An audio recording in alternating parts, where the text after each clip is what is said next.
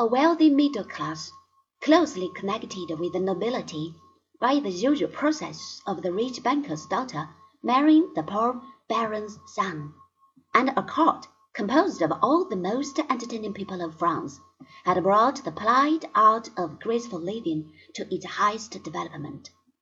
As the best brains of the country were not allowed to occupy themselves with questions of political economics, they spent their idle hours upon the discussion of abstract ideas. As fashions in modes of thought and personal behavior are quite as likely to run to extremes as fashion in dress,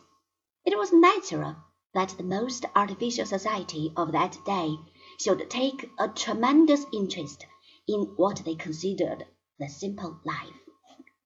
The king and the queen, the absolute and unquestioned proprietors of this country called France, together with all its colonies and dependencies, went to live in funny little country houses all dressed up as milkmaids and stable boys, and played at being shepherd in the happy vale of ancient Hellas.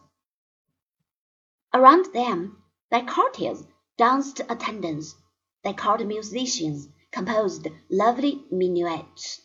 their court barbers devised more and more elaborate and costly headgear,